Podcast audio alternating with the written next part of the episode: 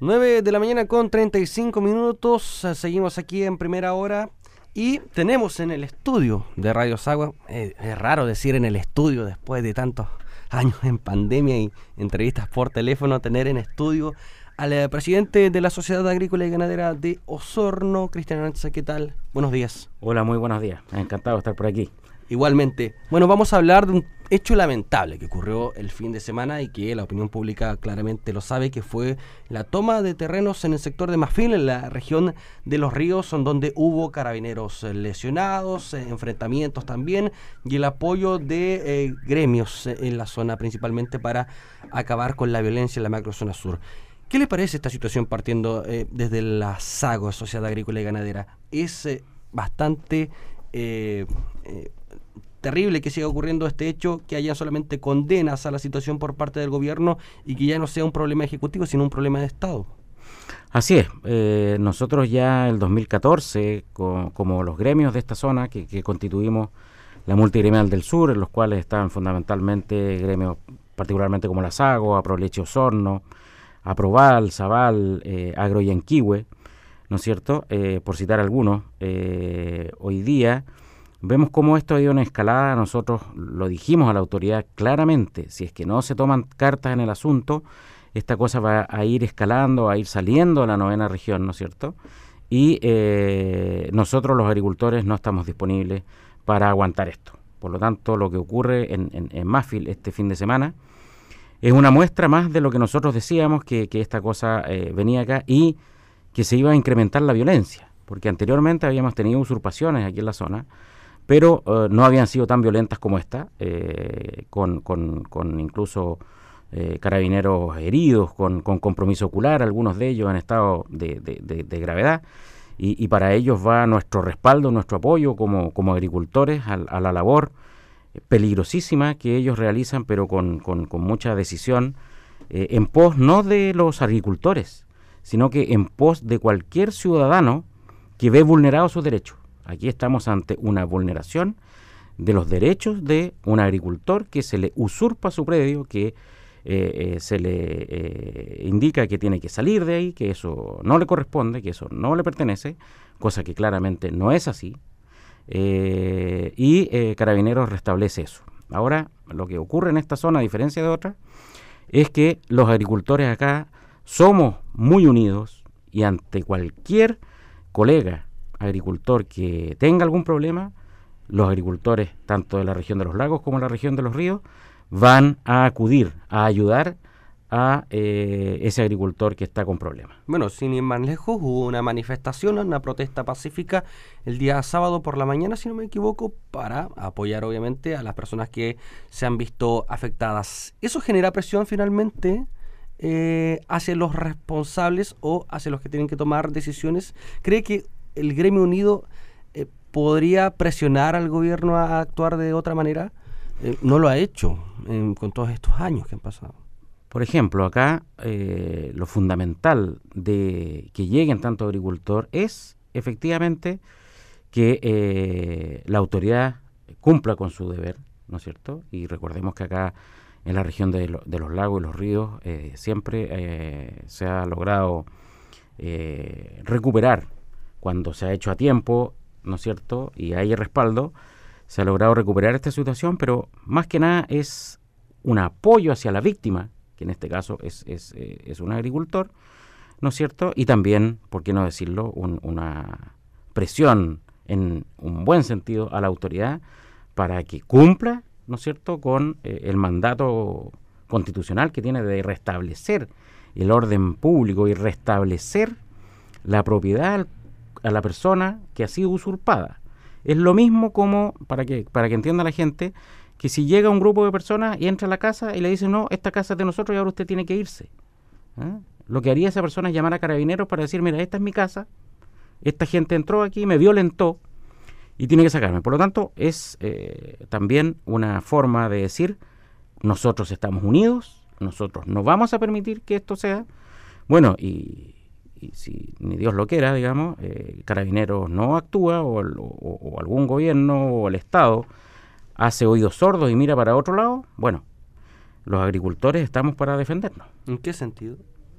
no se ha tenido que eh, llegar a este punto, y no queremos llegar a este punto. Nosotros somos muy respetuosos de la ley, pero le hemos dicho a la autoridad también que eh, responsablemente, como dirigentes gremiales, nosotros estamos ahí para mediar en una situación, para decir, mire, los agricultores que vienen a apoyar a su eh, colega con problemas esperan una señal. Y esa señal es la ayuda de carabineros va en camino, se va a desalojar, se va a restablecer el imperio de la ley.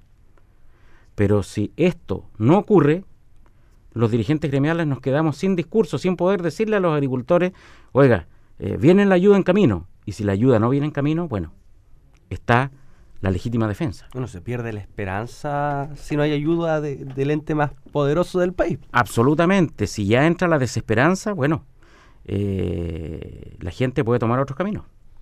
Esto viene en escalada hace ya aproximadamente 10, 11, 12 años, como estábamos conversando, y no se ha hecho nada ni por eh, gobiernos de derecha ni por gobiernos de izquierda. Han pasado eh, Frei, Bachelet, eh, Piñera, etcétera. ¿Qué se puede hacer al respecto? ¿Hay algún llamado desde los gremios hacia el próximo presidente de Chile?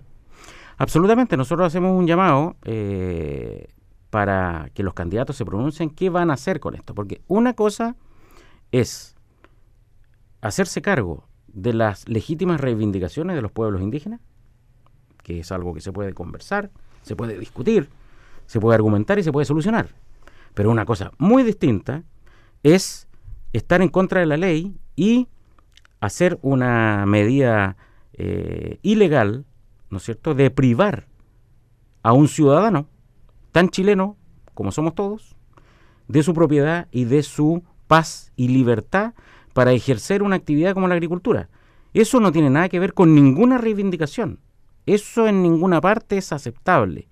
Por lo tanto, lo que se dice aquí es establezcamos y restablezcamos el Estado de Derecho. Para eso el, eh, eh, el, gobierno tiene un mandato constitucional, tiene una obligación de hacerlo. Hasta el minuto hemos visto que en nuestra zona eso se cumple, pero vemos cómo en la Araucanía no se cumple. Y la ley, este es un país unitario, la ley se cumple en Arica, en Magallanes, en cualquier parte, por lo tanto no debería ser distinto en otra zona y no vamos a permitir que sea distinto en nuestra zona. Pero aquí claramente una querella contra quien resulte responsable, hemos visto que no es suficiente. Las querellas aquí tienen que tener nombre y apellido y obviamente se tienen que fortalecer los medios, porque ya estamos viendo que estos son ataques cada vez más violentos, ¿eh? Eh, donde las policías tienen que tener los medios adecuados para que no suceda que tengamos policías y carabineros heridos, ¿no es cierto?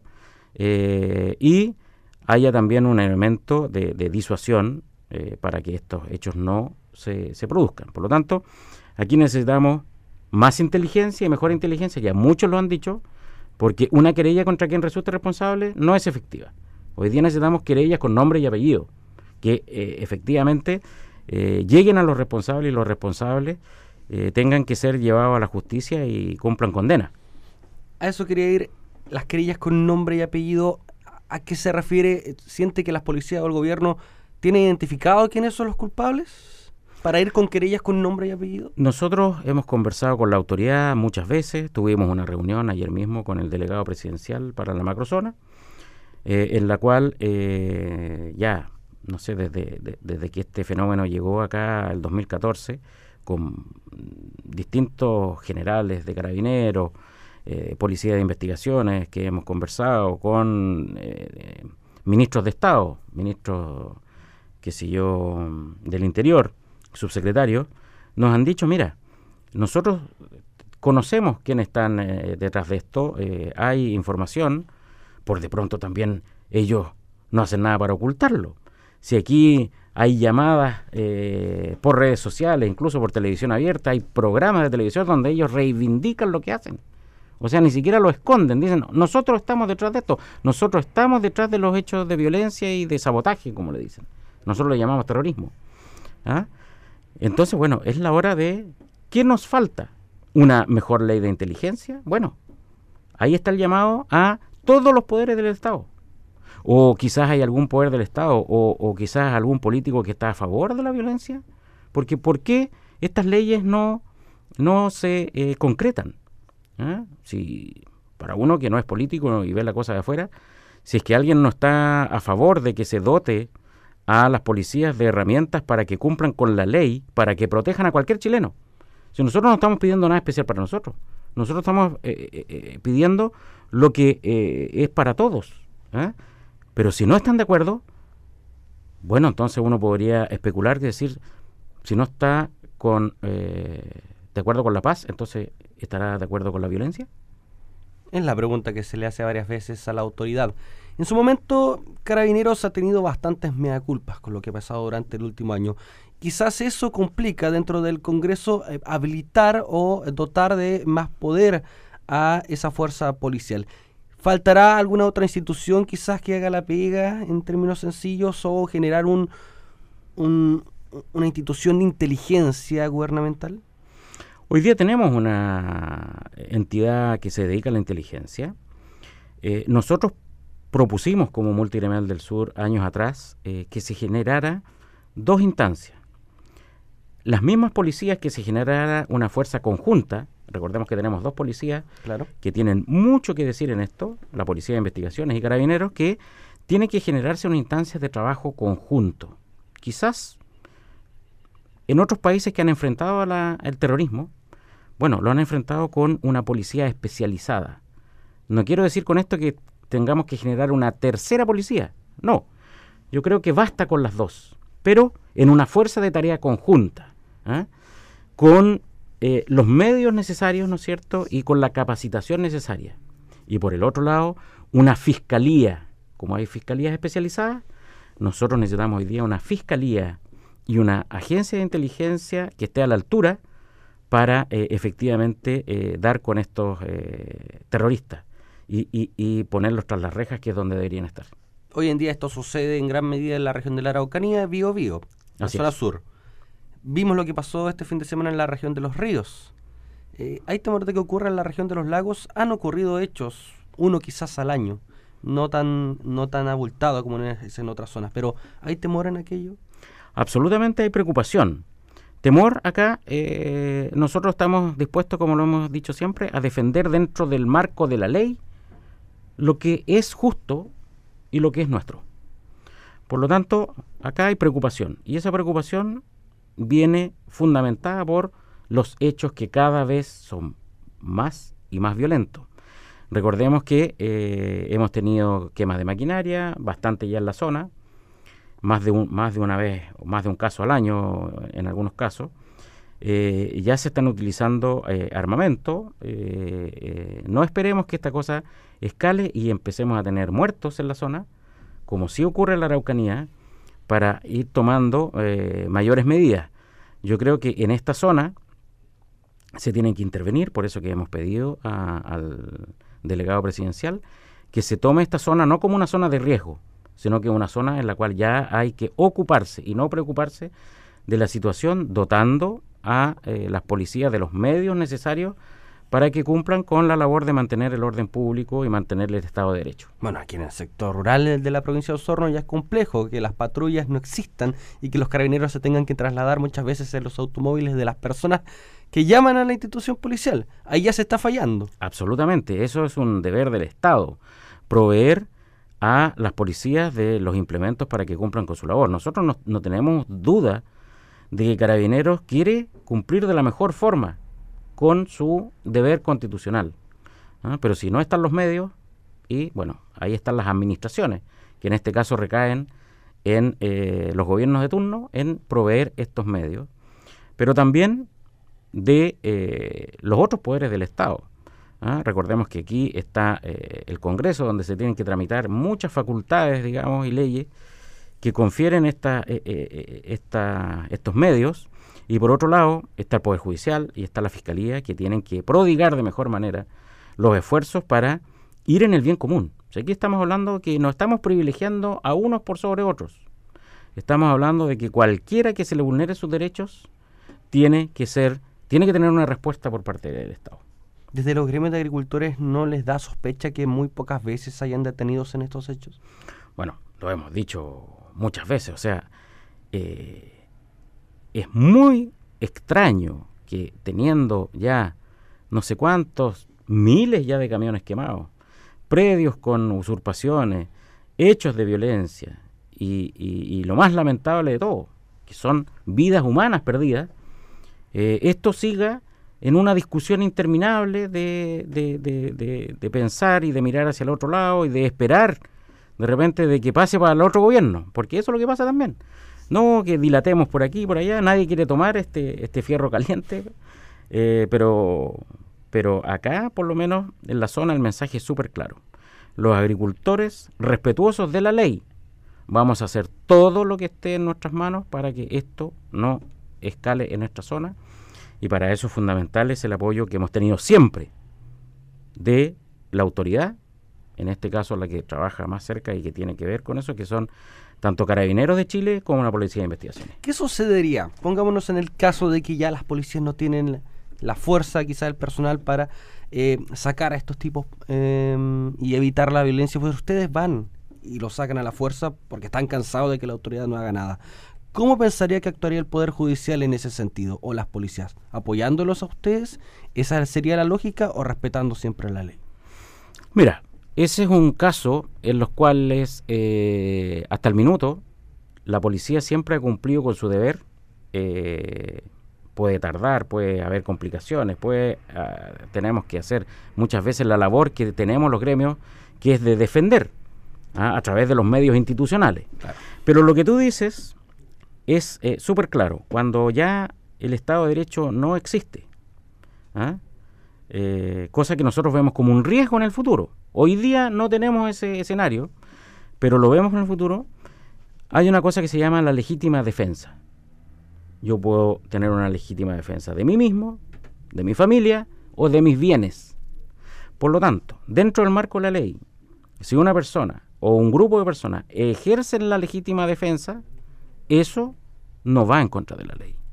Nadie quiere la autotutela. En un país donde existe el imperio del derecho, nadie deberá usar la autotutela. Pero cuando todo falla, ya no queda otra.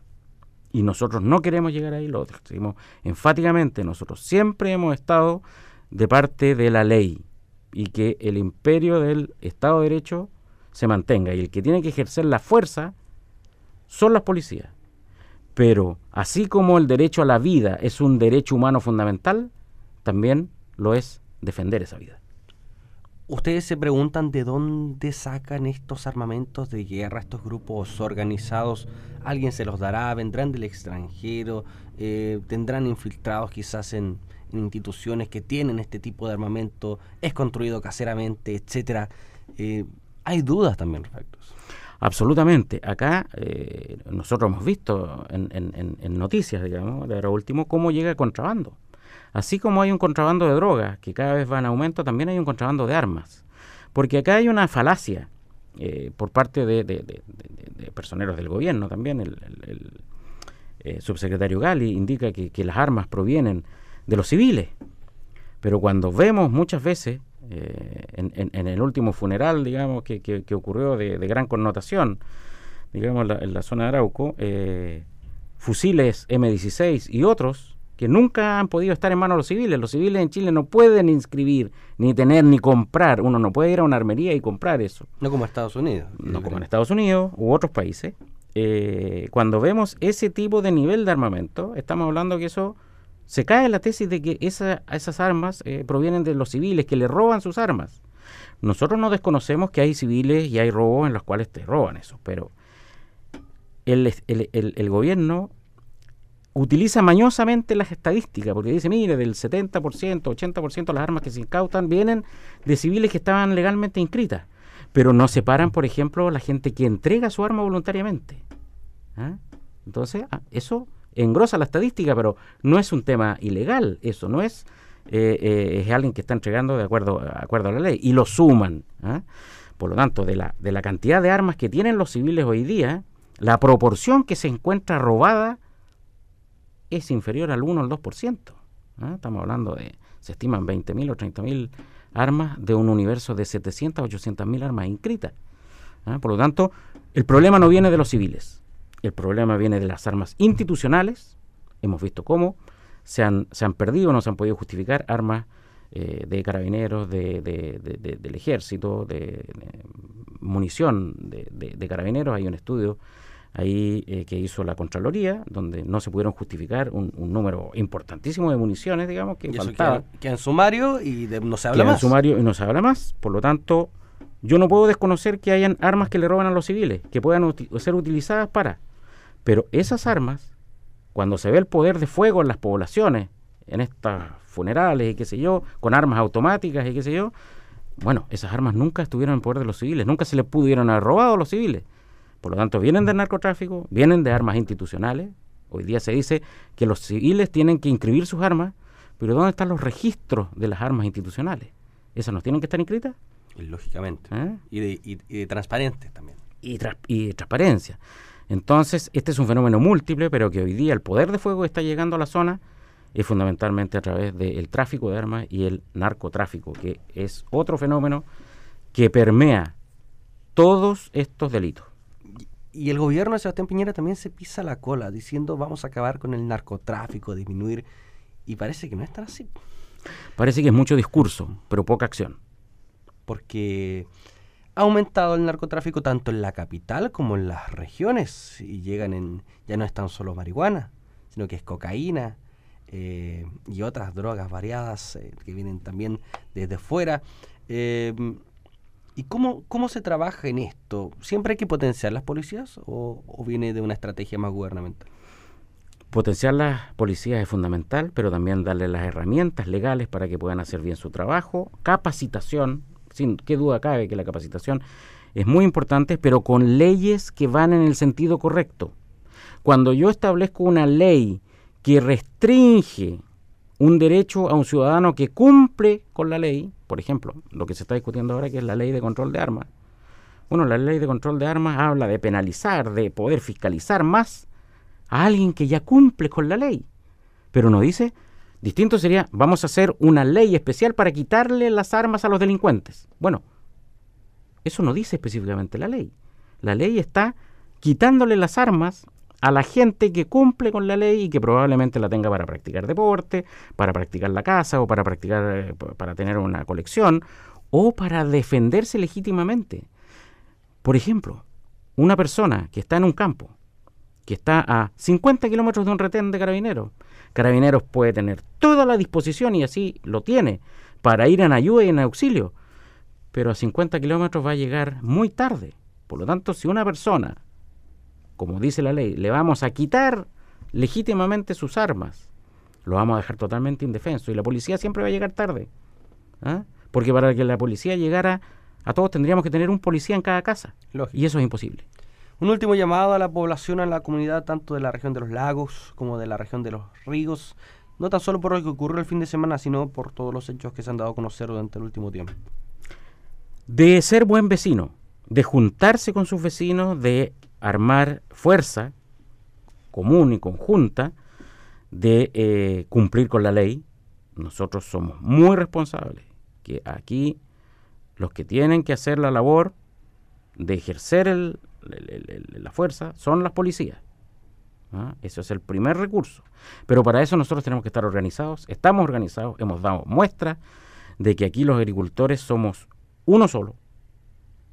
Y vamos a ir cada vez que haya un agricultor en problemas, van a ir cientos de agricultores en su ayuda y en su apoyo. ¿ah? Pero eso es para que tanto el Estado cumpla con su deber y apoyar en todo lo que se pueda a ese agricultor que eh, tiene algún problema. Eso tiene que tenerlo todo el mundo claro. En esta zona los agricultores no estamos disponibles para que se venga a vulnerar nuestros derechos. Cristian Andes, presidente de la Sociedad Agrícola y Ganadera de Osorno, hablando aquí en primera hora. Muchas gracias por, el, por la entrevista aquí en estudio. Desde hace bastante tiempo que nos ha sido una entrevista de estudio y nos vemos en una próxima ocasión. Muchas gracias.